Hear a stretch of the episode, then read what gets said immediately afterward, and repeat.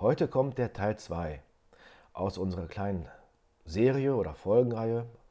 Es geht um den Kaufpreis. Ja, ist mit das Wichtigste oder es ist mit sehr entscheidend dabei. Ähm, hör auf jeden Fall gerne da rein. Ähm, man kann aus meiner Sicht da einiges bei berücksichtigen. Und ähm, wenn du ähm, Interesse daran hast, äh, wir haben aktuell mehrere Anfragen. Ähm, da geht es um das Thema Bewertung von Ankäufen von Objekten. Ähm, wenn du gerade dabei bist, ein Objekt in der Prüfung hast, dann schick uns das gerne zu. Und wenn das Ganze spannend ist und bei uns komplett reinpasst, dann würden wir auch das Objekt, natürlich anonymisiert, ähm, auch mal zusammen rechnen und einmal darstellen, wie wir das Ganze sehen. Viel Spaß! Herzlich willkommen beim Irgendwas mit Immobilien Podcast. Dein Podcast zum Thema Immobilien und Investments. Ich hoffe, in der heutigen Folge erhältst du neue Sichtweisen und auch Denkanstöße. Also hör auch jetzt rein. Viel Spaß! Es gibt das Thema Kaufpreis. Wir haben eine Immobilie gefunden, die gefällt uns. Was soll die jetzt kosten? Es gibt da grundsätzlich zwei Unterschiede. Es gibt den Ankauf für den persönlichen Bereich, Eigennutzer, und es gibt den Ankauf für den Investor, sprich es muss eine Rendite erwirtschaften. Wir empfehlen beim Ankauf für den persönlichen Bereich, muss man bedenken, die Nebenkosten. Es ist in beiden Fällen, aber es ist oft bei Erstkäufern ein Thema, dass es unterschätzt wird. Ich habe Notargebühren, 1,5% des Kaufpreises. Makler eventuell dabei oder auch nicht, rechnen wir mit da rein. Müssen Sie gucken, 3,57, 4,57, teilweise bis 7%. Auch das muss mit eingepreist werden. Grunderwerb nicht vergessen, je nach Bundesland, NRW aktuell 6,5%, übrigens die höchsten in ganz Deutschland. Ganz Deutschland spricht davon, Immobilien möglichst günstig zu machen und NRW hat die höchsten äh, Sätze dafür. Gut, ist ein anderes Thema, verstehe ich zwar nicht, aber man muss nicht alles verstehen. Das heißt, in der Regel kommen dafür 12% Nebenkosten zum Kaufpreis dazu, das darf man nicht vergessen und auch nicht unterschätzen. Ähm, in beiden Fällen, insbesondere beim Eigenbedarfskauf, Eigenkapital ist das A und O. Äh, Banken legen, glaube ich, Wert auf 20% EK, muss man ungefähr auf den Tisch legen, damit man über Finanzierung sprechen kann. Es können auch 30% sein. Aktuell sind wir an einem sehr, sehr niedrigen Zins. Wir haben, wann war das letzte Woche, glaube ich, äh, eine Finanzierung der Eigentumswohnung in Düsseldorf gehabt mit einer Null am Anfang. 0,63, glaube ich, oder 0,64.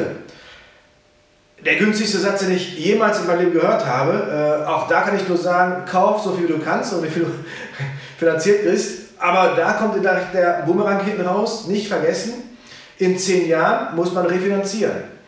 Also klassischer Fall bei Eigenbedarfskauf ist zehn Jahre fest, die Zinsbindung und danach wieder eine neue äh, Anschlussfinanzierung. Wo steht der Zins in zehn Jahren? Das ist das Thema, was man nicht weiß. Ähm, ich bin seit Ende der 90er Jahre in dem Geschäft tätig. Ich habe so noch, als ich eingefangen habe, meine erste Finanzierung haben, habe ich eine 6, noch was gehabt, 6,8, 6,9, also eine hohe 6 habe ich äh, äh, gehabt. Das war damals super Zinsen. Ähm, jetzt stehen wir bei einer 1 am Anfang, teilweise eine 0. So, grundsätzlich sehe ich, seit ich im Bereich tätig bin, immer noch eine Richtung, zumindest beim Finanzieren, also bei dem Zins, deutlich abwärts, abwärts, abwärts. Hat natürlich eine Hebelwirkung, Immobilienpreise nach oben gezogen. Unterm Strich, glaube ich, tut sich dabei nicht viel. Aber nicht vergessen, wenn ich in 10 Jahren sich der Zins wieder auf ein Niveau von, ich sag mal, 4% oder 3% äh, erhöht, muss ich das kalkulieren. Ich muss dazu liquide sein. Das heißt, man muss aufpassen bei der Finanzierung, nicht übernehmen. Wir empfehlen bei Erstkäufern sogar 30% EK, 20% schießen bei der Bank mit ein, 10% bleibt einfach liegen für alle Sachen, die vielleicht noch passieren können, unvorgesehene Sachen, alles, was eventuell nicht bezifferbar ist. Wenn man es nicht braucht, hat man es da liegen. Wenn man es braucht, man hat es nicht, haben Sie Schwierigkeiten. Daher also im privaten Bereich meine persönliche Empfehlung 30% EK, 20% bei der Bank, 10% Tagesgeld bringt ja nichts. Irgendwie gucken. Aber Liquidität, das heißt, es muss schnell abrufbar sein. Sie müssen das Geld ja von einer Woche, zwei oder was abrufen können. Investor, andere Seite, eine gute Sache, die sich gut rentiert und gut rechnet, ist, hat sich so eingebürgert, der Jahresnetto mal Faktor 12. Kurze Erklärung, Investoren, die investieren und wollen einen Ertrag zurückhaben. Das heißt, die interessiert im Prinzip Jahresnetto-Mieteinnahmen, das heißt also nur die reine Kaltmiete, alle Betriebskosten, Heizkosten, Wasser hat alles komplett rausgerechnet. Die nehme ich pro Jahr und ich ziehe es mit dem Faktor hoch. Der Faktor ist im Prinzip eine Mischung aus Zustand der Immobilie, äh, Lage, Lage, Lage, Lage äh, und Gesamteindruck, Marktsituation, also das, was momentan der Markt dafür hergibt. Ähm, ich sag mal, in Lagen, um mal vielleicht ein Gefühl dafür zu kriegen, Gelsenkirchen kriegen sie Objekte für einen Faktor 10, 11, 12 ohne weitere. Da sind schon, schon sehr gute Ruhr oder ähnliches äh, Lagen dabei. Ähm, einfache Gelsenkirchener Lagen kriegt man vielleicht für einen Faktor 8, vielleicht 9. Ähm, Gehe ich weiter nach Westen, nehmen wir Essen zum Beispiel. Essen kriege ich eine ähm, vernünftige Lage, guter Zustand, Faktor 13, Faktor 14. Ähm, und je weiter südlicher natürlich und so weiter hinaus, Faktor 20 gibt es natürlich auch ohne weiteres. Gehe ich noch weiter westlich, Düsseldorf. Düsseldorf bin ich bei Faktor 20 meistens froh, wenn ich das überhaupt noch kriege. Geht auch hoch bis auf 25, teilweise habe ich schon 30 gesehen. Ähm, so, das heißt, ich muss also einfach gucken, wie viel Jahresnettomieten brauche ich für den Kaufpreis, zu refinanzieren. Sehr gut oder wo es sich wirklich super einfach rechnet, ist der Faktor 12. Das ist der Stand, den kriege ich immer abgewickelt, den kriege ich jede Bank äh, sauber durchfinanziert. Das ist einfach wie geschnitten Brot. Brauche ich nicht drüber nachdenken, klappt einfach. Jetzt ist so das Problem, Marktsituation sehr angespannt, Geld ist, ist sehr günstig, so günstig wie noch nie. Ähm, treibt die Immobilienpreise hoch, viele investieren in Immobilien rein, weil es da noch Ertrag zu holen gibt, auch wenn es nicht viel ist, aber Tagesgeldzinsen, da steht eine 0, noch was. Ich glaube, zwei, drei Banken haben schon Negativzinsen dabei. Das heißt also, es drängt mehr Leute in den Markt rein und das Geld ist halt super günstig. Deswegen ziehen die Preise halt stark an. Ähm, ich kann empfehlen, Faktor 12 kriegt man sehr schwierig und mit vielen Abschlägen nur durchgesetzt. Aber da kommt das, was ein Profi auszeichnet, man kann entwickeln. Wenn man Objekte findet, diese klassischen Ringeltauben, wo man sagt, ich kann eine Fassadensanierung reinstecken, ähm, ich bin unter Marktspiegel, äh, ich kann Miete anpassen, ähm, ich kann vielleicht ein Nachbargrundstück äh, oder ich kann ein Grundstück hinten abtrennen, ich kann ich, Garagenhof vielleicht einzeln abtrennen, veräußern oder ähnliches. Es gibt da wirklich sehr viele Möglichkeiten, ähm, fast so viel, dass es hier den Rahmen sprengen würde, wie man Immobilien entwickeln und ein bisschen dafür sorgen kann, dass ich meine Rendite zwar im Einkauf nicht auf meinen Traumpreis komme, aber hintenrum mir das wieder reinhole. Ähm, das ist ein komplexes Thema, sehr objektbezogen, aber ich habe bisher noch kein Objekt gesehen, wo wir nicht geschafft hätten, mit ein paar Möglichkeiten, mit so ein paar, äh, das sind keine Tricks, also nicht, dass wir mich falsch verstehen, das ist alles äh, absolut zulässig, legal. Es ist immer nur eine gewisse Erfahrung, eine Professionalität muss da dran sein. Äh, dann haben Sie direkt einen Blick dafür, wo Sie sehen, was man wie noch ein bisschen steuern kann. Das haben auch in der Regel Investoren, die hunderte Objekte einkaufen. Die haben dafür auch ihr Händchen, die haben dafür auch das, das Know-how durchaus im Bestand. Ähm, das ist eine Möglichkeit, wie ich meinen Kaufpreis wieder dadurch quasi wieder drücken kann. Ähm, sehr spannendes Thema, Objektentwicklung.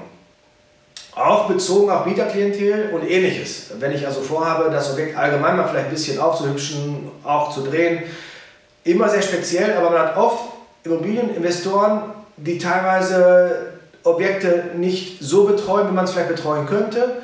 Dadurch kann man vieles verschenken. Ähm, es fängt an mit ganz vielen einfachen Sachen. Äh, wir legen mal Wert darauf zum Beispiel, dass Objekte gepflegten Eindruck haben. Das ist wirklich total banal. Dass zum Beispiel der Hausmeister vorbeigeht und einfach draußen, äh, es gibt ja mit einer Bordsteinkante und Hauskante immer ein bisschen Gras, was wächst, ein bisschen Moos, äh, ab und zu kleine Büschen wechseln raus, weg. Das sieht einmal doof aus, es macht ungepflegten Eindruck. Und es zerstört auf Dauer, also wenn Wurzeln kommen, Wurzeln sich ausbreiten, äh, Mauerwerk und, und ähnliches. Ähm, ganz wichtig. Zweite ist äh, Erscheinungsbild Eingangsbereich. Das heißt Klingeltableau zum Beispiel. Ähm, ein Klingeltableau kann ja ohne weiteres ja einheitlich beschriftet sein. Äh, man braucht so ein Beschriftungsgerät dafür und man muss bei jedem Mieterwechsel halt das neu ausdrucken und dafür sorgen, dass es gemacht wird. Äh, es ist ähm, kaum ein Invest, also so ein Demo-Labor kostet keine Welt. Äh, ich muss einmal rausfahren oder jemand rausschicken, einmal alle ausdrucken, drauf äh, befestigen. Zwei Stunden Arbeit und das wirkt ganz anders. Äh, besser als ähm, drüber getaped, äh, Tesafilm drauf, äh, einige schreiben mit Kugelschreiber drauf, ich habe auch schon mit dem Edding drauf geschrieben und ähnliches. Also gibt ganz viele Sachen, äh, ganz viele Stellschrauben, womit ich ein Objekt ein bisschen ähm, aufwerten, aufhübschen kann und besser darstellen kann, besser und richtig darstellen lassen kann. Das ist ähm, wirklich aber ein Thema komplett für sich. Wir sind immer beim Kaufpreis. Kaufpreis ist gefunden, wir nicht vergessen, Nebenkosten, erst recht bei Erstkäufern, wenn da Unklarheiten bestehen.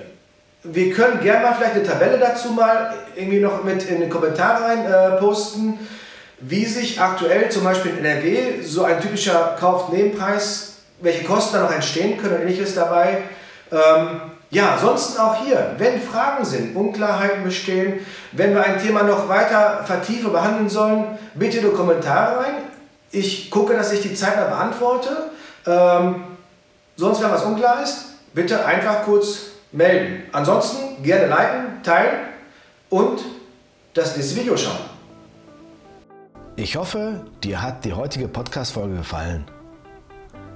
Weitere Hinweise und Links findest du auch unter www.irgendwasmitimmobilien.de. Hast du Fragen? Dann schreib es jetzt in die Kommentare. Wenn dir diese Folge gefallen hat, dann freue ich mich auf eine 5-Sterne-Bewertung von dir.